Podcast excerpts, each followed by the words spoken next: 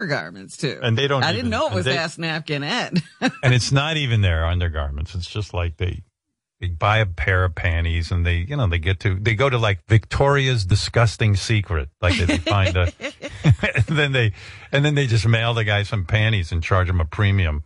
Well, there was one woman who, you know, she keeps herself lactating, af- you know, after having a Oh. baby, and guys come over to Yeah. to nurse with her, and that's how Yeah. she makes a living. Yeah. Yeah, and then and then I let my ass worms go into the panties. Yeah, Yeah. pretty good. Yeah. She breastfeeds the worms. After you watch or listen to these shows, you go, "What's wrong with men? Just what's wrong?" With I bought these panties, and and, and I, I thought they. I, I didn't know if they were real, so I brought them to a laboratory, and they said they you were had them analyzed. Yeah. Yeah, and they said there was ball cheese in my panties. That's no lady. Yeah. They told me there was a guy's balls that was making that smell that I was jerking off to. now, what do you think? Are you gay? I'm a little No. gee. No, that guess. That's not gay.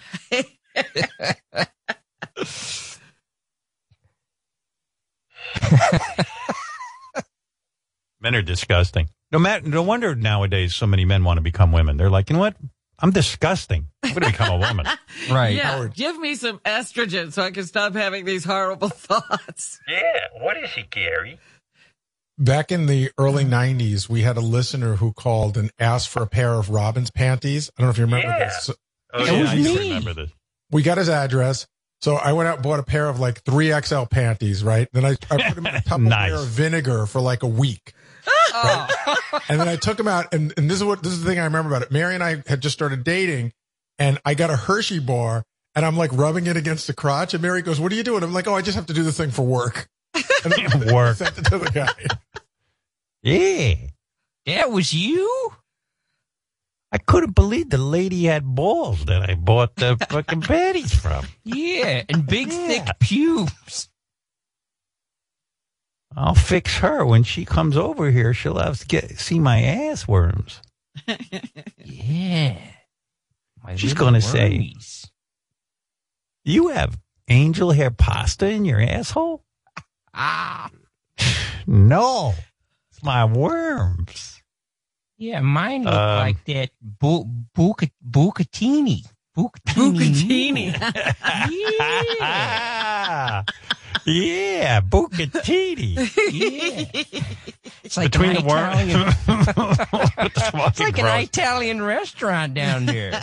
anyway, uh, let's say thank you to Ask Napkin Eddie. Endlessly entertaining, and uh, Yeah. between his stories with the police and shitting and diarrhea and uh, worms and panties, I mean, there's a lot going on there. So, you, do you think uh, Ask Napkin Chris will be calling him and and uh, talking to him some more? Oh yeah. Definitely. How did he not know it's a, that's not a guy? What's going on? yeah, I'm drunk. I'm, I'm drinking that Fran Franger wine. I'm a Let's go right into a commercial before we all throw up. It's uh, Justin Timberlake and Timbaland. SexyBack. I was watching a movie on Netflix with Justin Timberlake. It was Mila Kunis, who's so cute, and Justin Timberlake. And it wasn't like really a good movie. I mean, I would never recommend it to you, Robin, because you would laugh. But we watched Yeah, the I've whole seen thing. it sitting there, and I'm like, I'm not watching that. Beth and I were like, we will never admit how much we love this movie. we will never ever admit it to anyone. And I will, I, you know, if you put me on the stand, I'm going to go, I hate You're gonna it. say no. I never even saw it. Meanwhile, beginning, and like we were sitting there going, this is so bad. We should turn it off. This is so bad. And then like about 25 minutes in, we're like, this, we like this. Why don't you just admit, you know, you two keep this That I'm a woman? going that you have some kind of good taste in movies. Ha, we do. they must be making these movies for someone beside me and my wife. I mean, they have to be. But it was. It's a very. have any taste. I like romantic movies where there's no conflict. The biggest conflict is they break up for five minutes and then they get back together. Right, they can't figure out they like each other. That's the movie you Right. like. Yeah. Yeah, I like that. I like it. I'm sorry, but Mila Kunis is so fucking cute. It's like, and and she does take her clothes off in it, and she runs around in cute outfits. But I said to my wife, you know, Justin Timberlake had. Re- I bought an album of his. It was really good. Remember, I was into that He album that he made. Music, yeah. He did, yeah. But but somehow he's like kind of. You don't think of him as making good music. I know. And then what It's sort of happened? In that genre you don't expect good music from. And then you, and then uh, what happened to this guy? Like he like what what does he want to be an actor or something? Like why is he not making music? Oh, he does. Yes, he wants to be an actor, and so he spent a lot of time making I, bad I don't know. I, if I had a music career, I would just want that. I don't, But it's hard. Doesn't it always seem that, you know, comedians want to be actors Yeah. and musicians want to be actors? Everybody wants to be an actor in that line of work for some reason or other. Yeah. Beth and I are counting the days till Kissing Booth 3 comes out this summer. We're really uh, looking forward to that. We love it. You know, George Takei has been our longtime announcer. He's just a great guy. We love him so much, and we figured, well, we haven't checked in with George in a while. The pandemic is happening. George has been all over the news, of course. He is uh, not only a great spokesman for the gay community, but he is also a great spokesperson for the Asian community. He has been screaming about the treatment of Japanese Americans during World War II internment camps. He was way ahead of the curve. Uh, he's my main man. And uh, he is now a distinguished gentleman, by the way. He refused for the first time to record his song. At Uh, this I point think- in his life, he's decided he's going to be distinguished. By the way, you know, George, I got to tell you, I, Live long, I- and prosper. That's right. I think And in quarantine, I've added another touch to the Vulcan greeting. Live long and prosper and stand back. Stand back. stand back. Do you think George will ever go back to people hugging or shaking hands? I hope not. I, I prefer the Japanese way of bowing to one another or distancing from one another. I am hoping that uh, we never go back to shaking hands. Well, I've been very Japanese in quarantine, of course, but I'm an American. I love hugging people. And Ugh. particularly good-looking ones. So I, I, mi- I really miss that. I'm a Japanese American. When in quarantine, we bow and are very polite. But look out. When it's over, I am coming at you.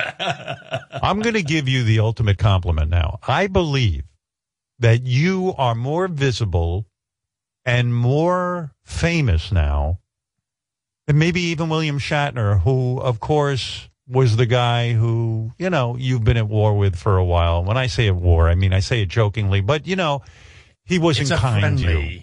Yes. No, he's he's Bill Shatner, and you have to accept him for that. But you know, he is a difficult person to work with. I mean, Right. Brad and I were talking this morning.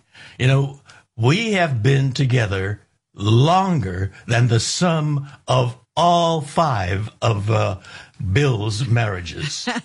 We've been together for 36 years.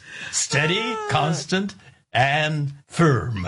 Did you really have that conversation this morning? Because to me, it amazes me. I mean, you know, I mean, Bill Shatner is so far back in the in the history of your life, but yet you and Brad do point things like that. You're like, yeah, we have maintained, and I guess your point is, it's not just you. Even the wives can't seem Nobody to could get live along. with Bill Shatner, right? right? yeah, that's that's that's a whole different thing. Living with him, we just uh, checked into work, you know, and that was it. At the end of the day, he was uh, gone. But can you imagine? I mean, not, not he's he's a person who loves to impose himself. And can you Im- uh, imagine that imposition 24 hours in bed and waking up? I mean, I, I can't imagine that. you know, George, I, I, you know, I'm not a psychiatrist. You're not a psychiatrist, but when you when you look at that type of personality, is would you? I don't know what the definition would be. Would it be extreme narcissism? In other words, he has an inability to look at you as a person. Is that is that an accurate uh, description of the personality of, of Bill Shatner? I think his self possession is overwhelming, so that anything else is something that's either useful or not useful to him. But the most important person is him. It's not the writers because he rewrites and changes. It's not the director because he takes over the directing. It's not even Gene Roddenberry. I mean, they battled. So, you know, uh, I, I, there are people like that in this world and that's part of the given and you have to either live with it or absent yourself. Thank is part of the problem, you know, in a way, and I don't mean to compare this in any way to what women are going through in the world with, you know, you know, with, with, with some of the Me Too stuff, but in a way, all the years you were complaining about Bill Shatner, when he would come on my show, he would make it seem like you, George, were crazy. In other words, he is a very good actor, and he would say to me, He Howard, is. I don't know this guy, George. I have nothing to do with him. And then he would convince me when I'm sitting with Bill, he says, George is insane. He's got to let go of this. And let, in other words, is he so good at acting normal in public that we don't really see the guy who you saw behind the scenes? Is that part of the problem for you? Well, he, that is part of uh, the givens of, of Bill. He is a wonderful, and I, I sincerely mean it, wonderful actor. He is persuasive, and the char- character of uh, Captain Kirk is this strong, assertive, initiative-taking leader, and that fits him to a T. So he is that, but he created that character using a lot of himself, and that's the, the mark of a good actor. He's able Would you, to, for years, but George, for years, would you go, damn it, he just went on, you know, these shows and he says, I'm crazy. Would it, would, would, would it drive you nuts and say, no, no, no, he's crazy? Would it, would it, would it, would it, would it make you nuts? I would become crazy if I took him seriously. I Right. place him. He's part of the great, vast, varied, diverse uh, uh, pan, pa- uh, panorama of the world. And okay, there he is. You place him there, and I take him as long as I can, and then I check out at five o'clock. How do you as a human being, but does it drive you crazy when he says, I didn't even know George. George was hardly a part of Star Trek. George was some Who guy who was on, you know, he, he what, that's got to make you crazy because you're such a part of Star Trek, for God's sake. I mean, It is so patently unbelievable. I mean, I'm supposed to have come in for a couple, a couple of hours uh, once or twice a week, and that was it. that is purely, I mean, a, a, a fa- fantasy, a fiction of his mind, or maybe it is uh, his truth. I mean, we all Right. have our truth from the way we look at it. And to him, I may be there 12 hours. Sometimes it was that long, you know, when we were behind schedule and we were uh, working into the wee hours of the night. I could have been there for 12 hours, but he doesn't see me. He doesn't notice me or he just ignores me. maybe you're right. Maybe extreme narcissism is, yeah, George was there, but I never noticed him. I mean, all I could notice was me. He knew maybe he was Leonard there for 12 hours. He didn't know what he didn't know you were there. now, now, now, you know, I was looking at your schedule, and I, you know, I'm happy to see that some of the um, life is coming back post pandemic. That you're scheduled to go to the Orlando MegaCon uh, in August. Now, I don't know. If I it's miss that happen. too. Yeah, I bet. i I'm- mean, it's you know, I'm, I love those fans. I mean, there's a lot of the narcissist in me too, and Right, there's sure. nothing. You know, you feel wonderful when they love you. I mean, it's this one-way love, and you just absorb and absorb. That, that- that's part of the givens of life too, isn't it? We all have that need, and they fulfill it for us. But at the same time, they add to the the excitement and diversity of life. You know, uh, one day I'm uh, at a Star Trek convention getting all that adulation. The next day I may be at a transit conference Uh, I, I served for uh, 11 years on the Southern California Rapid Transit District, where I'm wearing a totally different hat, dealing with totally different issues. You know, uh, starting a subway, uh, and uh, when these Star the- Trek, but George, when these Star Trek uh, fans are admiring you and they and there's great adulation, you can get tricked as a human being into thinking, "Oh, I'm the most wonderful person. This is what I need. It fills, you know, I'm a hungry person for love and attention. I'm getting it." But it's a false kind of love, right? I mean, you still That's need the danger. Yeah, it is You is. got to. It is. Yeah, uh, know it. Uh, know it for what it is, it is, and place it, and enjoy it, and appreciate it, and be grateful for it, and reciprocate it. But you, you know that that's not the world. That's a uh, one segment of the givens of uh, the life I'm blessed with. I mean, even in quarantine, and I've been deprived of that and all the other things. You know, there are there's a world out there, and and thank God for technology. This and this and that. Uh, we can stay in touch and connected to the world and be contributing to it. And so, uh, uh, life is a matter of adjusting to the realities that you're confronted with. But George, Was there Here's any the- kind of uh, communication between you and the fans uh, on Zoom or any of these platforms? uh, not in that massive, you know, co- uh, convention type thing, but yes, uh, in small uh, uh, Zoom uh, conversations. So here's Uh, the we- thing. Here's the thing, though, George. You are scheduled at the Orlando MegaCon in August. I think I have about a half a dozen conventions on on the calendar Well, now. at the MegaCon, you're scheduled on Saturday and Sunday.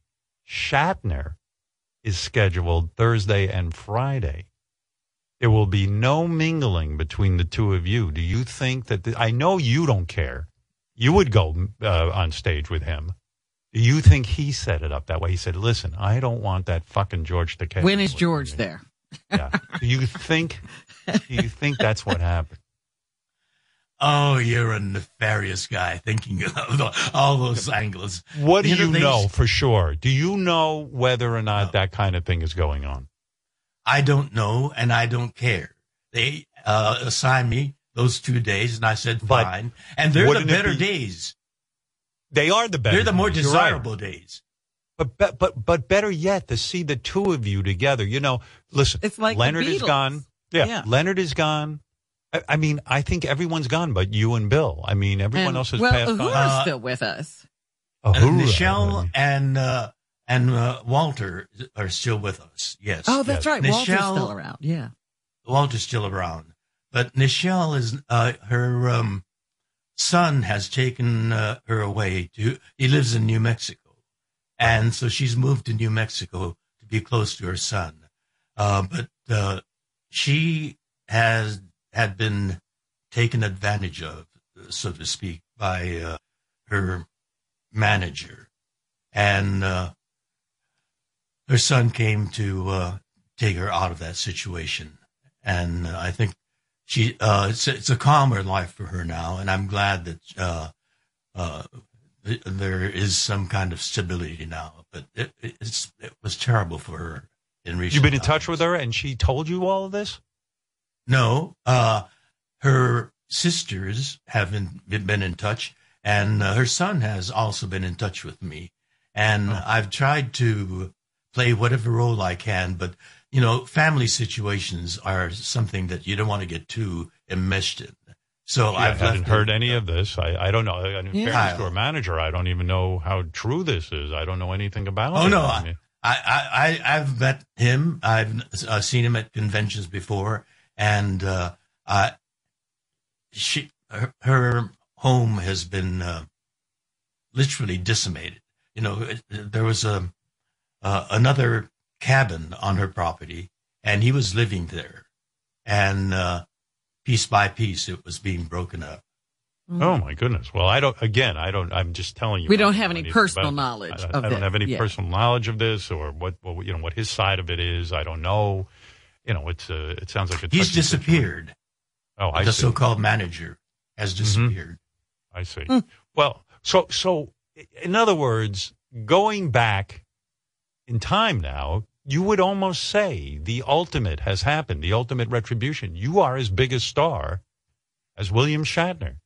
I mean, you know, you you are a big draw. People love you, and you are you have really come into your own. So this is the ultimate uh, that that that you could have. Uh, somehow it's happened, right? I mean, this is wonderful. Well, I've been blessed with Star Trek, but uh, I have other arenas. uh, Understood. that, Understood. uh, uh, appreciate me, and I've been able to make some contributions in those areas too. Particularly uh, in recent times, as you've mentioned, this horrible thing that's swelled up again the uh, anti-Asian um, and Asian American hate, and It's unbelievable. the ones that are being uh, the, It's the elderly ones that are being uh, assaulted and killed. Yeah. And I mean, women, it's especially women, older Especially- women. I said, what, well, brave people, they're picking on women. Yes. by the way, and we I- know I- about I- the that mass killing in uh, in uh, the Atlanta area. Yeah. By the Uh, way, I wanted to. eight T- can I give you a piece of advice? Yes. Because you're becoming so important to the gay community and so important to the Asian community, especially the way you speak out. You have a platform, you have the voice. Maybe lose the bell when you ring for bread because you might seem like. You still have the bell? Let me see it, please. Looks like it's grown to me. He's gonna cut- there he uh, is. there he is. Brett. Brett. Is that my you cue? know, I, I, I said, Brett, I got to tell you, I think George should lose the bell because it might make him look like an elitist. You know, ringing a bell for no, his it's man. practical. It, yes, I One know. of the you- givens. Yeah, but but uh, by the way, have you ever clocked how quick does it take Brad to get in the room when you ring the bell? Because I- I mean, Sometimes forever and a day. I have to actually get up and leave this room and go to the other end of the house. you know, we oh, observed. so under. Gary was able to, as you guys were setting up the Zoom and everything, uh, Gary was able to spend some time with Brad because he does the setup, the technical setup. And then um, somehow, after Brad is done, they go, they announce that George is ready now to come in. and George, you come in like uh, like the king.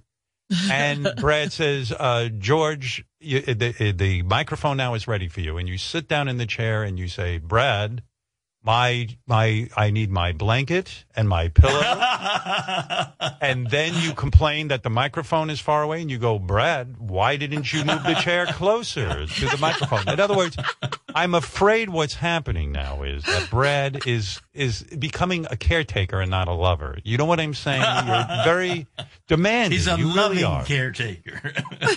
Brad, is he is it too much for you? Is are you cracking from the pressure of all of these demands of George? Look at him. He's very Well- happy, content. Well, let him answer. It- it- Let it him gives- it speak, gives- George. it makes me feel important, Howard. It's like I have Yeah. something to do with my life. But don't you think, Brad, that George carries on a little bit too much? He's a bit like William Shatner in the sense that he's a big I take star. great umbrage with that. He And does by have the a way- big ego. There was a debate around here, Brad, that that uh, George, for the first time, we were we asked him to record a certain song. It was rather bawdy. It was sexual in nature, and and and George in the past has recorded many many songs for us. Brad, we feel this is your influence. We feel you're Yeah. elevating. Yeah, you, that you read through the song and somehow stopped George from doing it. What was your feeling there? Gay gay people see George as a like a role model, and I Right. felt like because the lyrics were, "Hey Brad, let's go to the Ramble and have uh, raunchy Rambles. anonymous sex with strangers." That's not the image that George should have at age 84.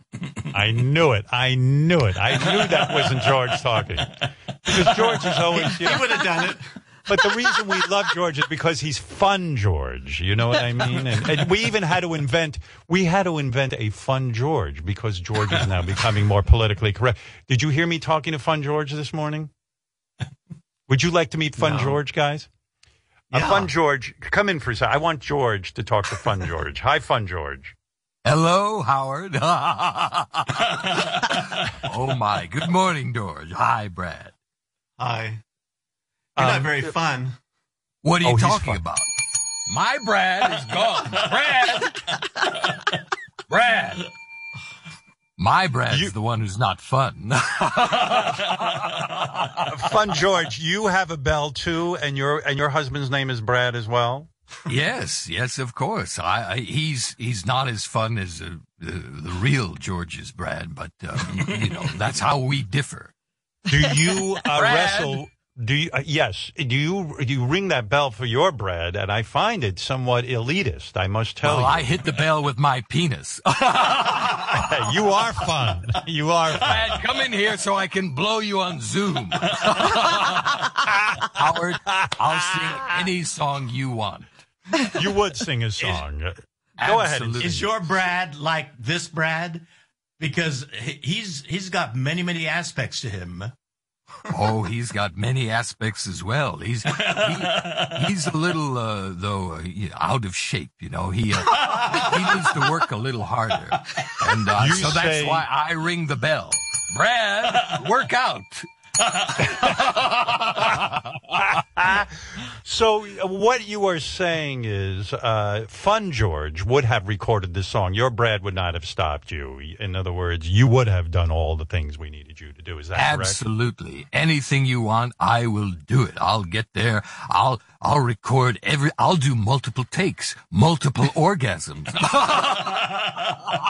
Fun Well, George. I don't like. and, and, yes, yes, Brad, real Brad. Go ahead. Yes. I want to tell Fun George that if George were back in studio, he might have attempted that uh, song parody, but it was too complicated for you know the home recording environment. George needs a professional environment. Fun George. well, I'm not that picky. Come on, why don't we leave the house and find some jizz? We'll both get on our knees and roll some zippers down and swallow jizz. Ah! You've got to have some standard, Fun George. There's no standards when you're having limit? fun. and what about you, Fun George? Because I this is kind of surreal to have real George and real Brad here. With your, with, do you wrestle your Brad on Sunday for sexual pleasure? Go ahead. I wrestle my Brad on Sundays and Saturdays and sometimes in the middle of Tuesday. Brad, George. let's wrestle. Brad. Why is your Brad not answering your bell? Ring your bell louder and get him in here. Brad. You know, he might be listening to uh, another show or he, he's probably eating some uh, delicious croissant. Brad, are you having a wonder how- croissant? I wonder Fun what, what Fun Brad sounds like, Howard. I wonder does Fun Brad have a uh, gay voice? I have no idea because he's never here. Brad, get your ass up here, Brad. I Where's tell my you, dry oatmeal? Brad. It, what is the extent of this bell ringing? Uh, Do you bring? Do you have to bring George his um, oatmeal? Do you have to? In other words, there's a lot of chores. I feel with this bell. Am I correct, Brad? Well, I finally, after a year of uh, pandemic, taught George how to make coffee by himself. Normally, I have to, you know, those coffee pods, the K pods. He didn't know how Right. to do it until about two weeks ago. So he, I'm training him to do some things on his own. But I do bring him hot water, Right. and uh, yeah, I'm like his little servant. George, I got to tell you, this is what I'm concerned about because you are a spokesperson for people and you are a man of the people and you are the anti Shatner. This image of Brad running around servicing you constantly with a bell, I'm just worried that it could hurt your image. That is a distorted and untrue image. Actually, you know, you know, we used to live in a three-story uh, townhouse, and I got tired of climbing all those stairs, and so we looked for a, a, a, a one-story house so that we wouldn't have any uh, uh, stairs to climb. But the problem with with that is it sprawls, and if uh, Brad's on the other end of the I house, see. I, you know, I, I can shout, and even he, he doesn't even hear my shouting. I'd, I'd have to get up and go halfway around the house, uh, bellowing, and finally he hears me and he comes. Do you know But what I do with my wife? I have the I have a the phone, you know, and I I, I we just text and I go, honey, You can, can, you do come here? this through Alexa. You can do this in many, many ways. Uh, I gotta without tell- yelling. What? you know, uh, That's true. George. In a way, you know, the bell. I think is the thing. You know, maybe if Yeah. you just text, you know, Yeah. what do you think, Brad? Maybe it's a bad image. I don't know. He doesn't know how to text, Howard. He doesn't. He does not know how to text. George, and he you're so know how witty. to do Alexa. oh my! Oh, I can shout to Alexa. He doesn't use Alexa. I, I, I don't mean to how to joke say about this, Alexa. But Brad, it, it's almost like the house has become your internment camp, and here is somebody who's anti. You know what I mean? It's like it's wild. I mean, George, why are you not texting? You're such a man of science, and you're a forward thinker. Why are you not learning how to text? because I have him. He's very accommodating. All Well, I have to could do is talk the simple thing of ringing a bell. You could Yeah. talk Um, to Siri. You could talk to. There's so many ways you could do Yes, this. you are. You're correct. Hey Google, hey Google, find Brad. Fun George, Fun George, do you know how to use a phone when you call your Brad? Well, um, well, if uh, if I needed a phone, I would. Yes, but my Brad actually never speaks. He's always blowing me. Brad, hurry up! Your Brad is constantly Brad, blowing. I need to clean my pipes. you know, how, by the way, boys, how is the sex life? I always check in with you. So, you know, you are such a shining example for heterosexual and homosexual couples. The fact that you have a loving relationship, that it is a testament to, I will to answer goodness. that question. Thank you. I didn't mean to step on you because of the delay, but George and George is 84. Brad is real. Brad is 67, and so let your audience fantasize what our sex life is like, Howard. Okay? But- you don't have to. Let them Your think But can I Brad tell you sounds like a something? bummer. Fit- Brad, Brad, Brad, I'm going to tell you something. You're right. Not everything is sex. It's I get it.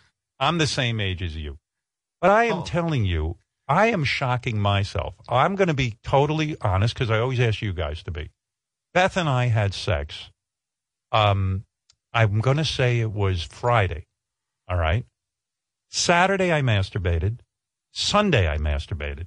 Now, that's pretty amazing for a guy my age. So I know, Brad, you must have needs that are tremendous because look at me. Or is he too tired? Because he's. I mean, but no, but, but uh, is George satisfying your needs at this point? Because I worry about that. The age difference between you and George is like, you know, me and Beth. I mean, I'm worried when I get older, I won't be able to satisfy her. You have more needs than George does, don't you? I, I think maybe biologically, but I feel more sexually happy now than I did at the beginning years of our relationship when maybe I had more sexual reserve in me just because I'm- I'm more comfortable with George. And I don't worry about George cheating on me. I mean, not, not that I ever did. I do. But I don't. Zulu Never, stick won't suck never. itself. Oh, Brad. Easy. yes. But So- you know, so- we do masturbate since I know that that's one of the favorite topics of the show. It is. And and George, how are you doing sexually? Are you still sexually frustrated? Do you want more like fun George gets it 3 times a week. What about you? How are you feeling about your sexual activity? Once is enough. It It's enough. wow, I never thought I'd hear you say that. I never ever thought. And are you doing 100 push-ups still a day and are you doing your Every sit-ups? morning. Yeah. Ev- I, mean, I gotta every tell you. evening. I have to say this before we go on. You two look fabulous, and I mean this. And you know, I know George is on you about your weight, Brad. I think you look much younger than sixty-seven. I do. Definitely. I think you look. I, I think you look fantastic. And George, I make him. salivating. I make him. ridiculous. wa- I make him walk with me every morning for forty-five minutes in the neighborhood. That's the extent of his exercise, but that is a must, and without fail, every morning. And we get, uh, you know, we know the people that uh, walk or run about the same time. I used to run, so did he. Uh, oh yes, but, he was uh, a thoroughbred. he, he was a fantastic marathoner. Yeah. he he helped uh, helped me do my first marathon. He trained me for my first marathon, and he always came in at least uh, half an hour before I did. He was Right. a terrific uh, marathoner. So Brad is only work working out for 45 minutes on the walk. You, what are you doing? You're walking, and then what do you do? You do this whole routine, right? You do this the push up because Yeah. you look you look ridiculously young for a man 84. I am really shocked by You your just appearance. turned 84. Congratulations. Yeah, that is Thank you very much.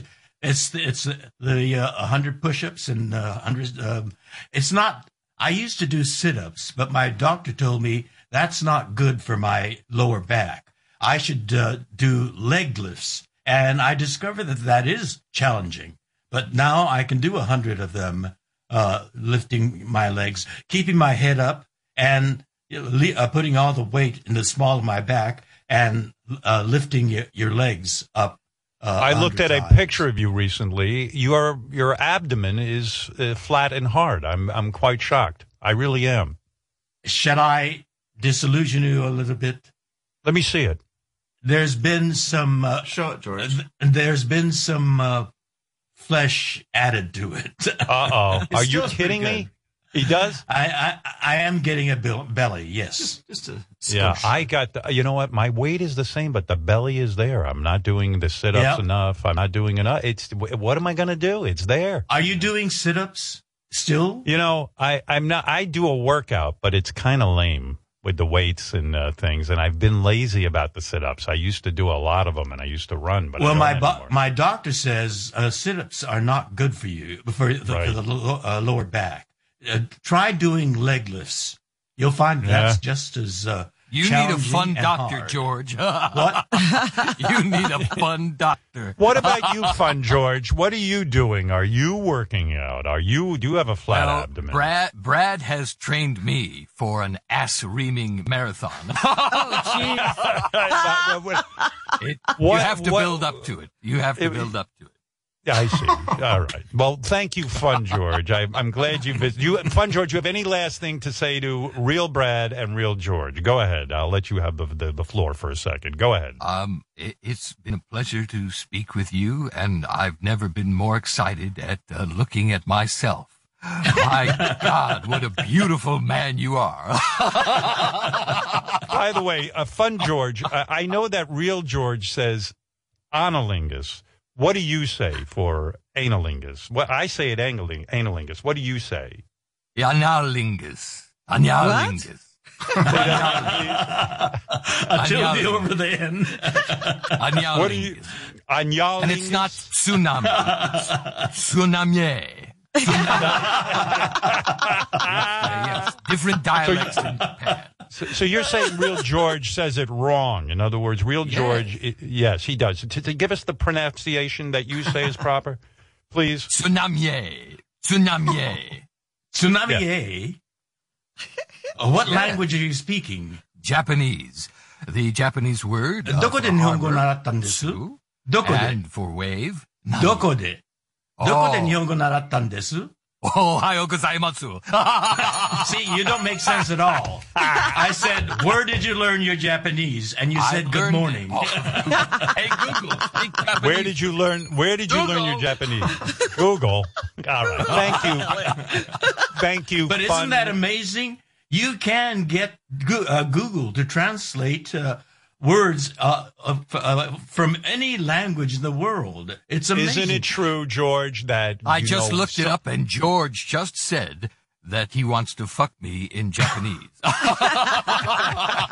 that. Repeat that in Japanese. I want to hear. it. oh, I'm not going. I'm feeling prudish now. I'm feeling like maybe I shouldn't be fun. This is oh, this is awful. I'm going to have to meet you, Fun George. I, Oh, I want to see can't what you look like. Uh, The only I'm a very thing- visual person as well as a tactile person. Uh, fun, George. how big is your I won't- penis? I, I, George is too much of a, a gentleman now to ask that. I'll ask it. How big is your penis?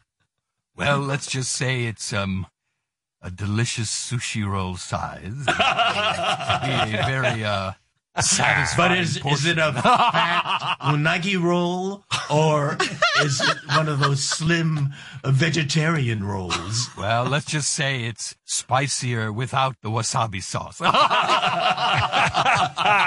You know, can you imagine Brad? uh, Of course, they, this would never happen because George is in love with you, but and and, and Fun George is in love with Fun Brad. But uh, can you we'll imagine? get together and I'll have my Brad call your Brad. If he ever gets his ass up here, Brad! Wouldn't it be great if George Takei, the real George Takei, met Fun George Takei, and we saw them together in, in, in some sort of sketch or, or something wonderful, or even something sexual? It would be amazing. It would be just crazy because there seems like there's some kind of sexual tension between Fun George and Real George. Am I right? Where do you live, Fun George? Oh, uh, where do you live? I want Fun George to do a little more Wikipedia research on Real George because I don't even think he knows the truth about Real George. Fun George, is Real George cut or uncut? Oh, well, uncut's much more pleasurable. But what is he? Oh, we'll have to see, see this. now you've got my tongue twisted because I'm so excited. Brad, hurry up and blow me. I'm getting turned on. what is uh, what is uh Is that what in is- Wikipedia whether George is uncut? George is he told me the truth. Yeah. He told George told me that he is uncut. yes. Yes. Yeah. I even True, know that's that. the Fun But I didn't George. know they put it in Yeah. Wikipedia. Oh, Let's Brad put it in Lambo. there. Why don't you ever do that, real George? Why don't you ever, like what Fun George is doing, ring the bell one time and say, Brad, I want oral sex? Seriously, why not play a role play like that? Brad, would you respond to such a thing? I don't want him far far away when we're going to begin sex. I like see. to be cl- very close. Summoning him, him uh, this comes into play only when he's far away at the other end. I see, I see, I see, I see. Well, let me I'm tell pretty you. set my I'm pretty set my way, Howard. I don't think I would want to do oral sex after you ring the bell. I wouldn't wrong. either. I, No, I, I don't. I, I, don't prefer the that either. vibrations. I gotta tell you. All right. No, I got to tell you, I I think there would be role play. In other words, George rings the bell and then he says, uh, "Listen, Brad, this is not for my blanket. This is not for my pillow. I don't want you to move the chair closer to the microphone. What I want is for you to fondle my penis right now, without you know, without you know, boom, and then you just Might have to make the do it. bell more fun. You don't know Yeah, what. yeah, that's what I'm thinking. The bell, the bell has become rather academic. Pavlov's dog. Yes. Yes. ding ding ding I- ding. Boom. Am I, becomes I erect. mean, uh, like, you're, the headmaster. horny dog. I'm saying it's like you are the headmaster and Brad is a naughty schoolboy You need summoning. You know what I'm saying? This kind of thing. You- Am I right, Fun George, or not? Oh, He's gone. he's gone. What He's- happened to Fun I, George? I love awkward pauses, don't you? Brad, come here and fill in the blanks. All right. Well, I want to thank Fun George for stopping by. This was delightful. Fun George, who does sing whatever song we give him, and love, and his Brad does not interfere at all. So, uh, Well, enjoy having uh, moderate levels of fun. if you need me, you know how to find me. Just ring a bell. all right. Thank you, Fun George, and, and Fun George, continue being an advocate for um, uh, LGBTQ plus, and also con- and please continue being an advocate for the Asian community that has taken a, a, a real couple of bad months here. And uh, please do that as well. Will you? Will you promise me that? I promise to properly pronounce tsunami. All right. Thank you. Thank you very much, Fun George. That's Fun George. And we couldn't get a hold of Fun Brad. He wasn't there. He was Brad, Fun bell. Brad doesn't answer to a bell, apparently. Yeah. He's off having fun. By the way, I, I would love a take from you two guys who, again, I really mean this when I say it. I think you have done more for gay relations and in terms of how, uh, especially heterosexual males view uh, gay men, because you guys represent a loving relationship and you prove every day that love, it doesn't matter if it's between a man or a woman or two men or two women. It's absolutely ludicrous to be against love.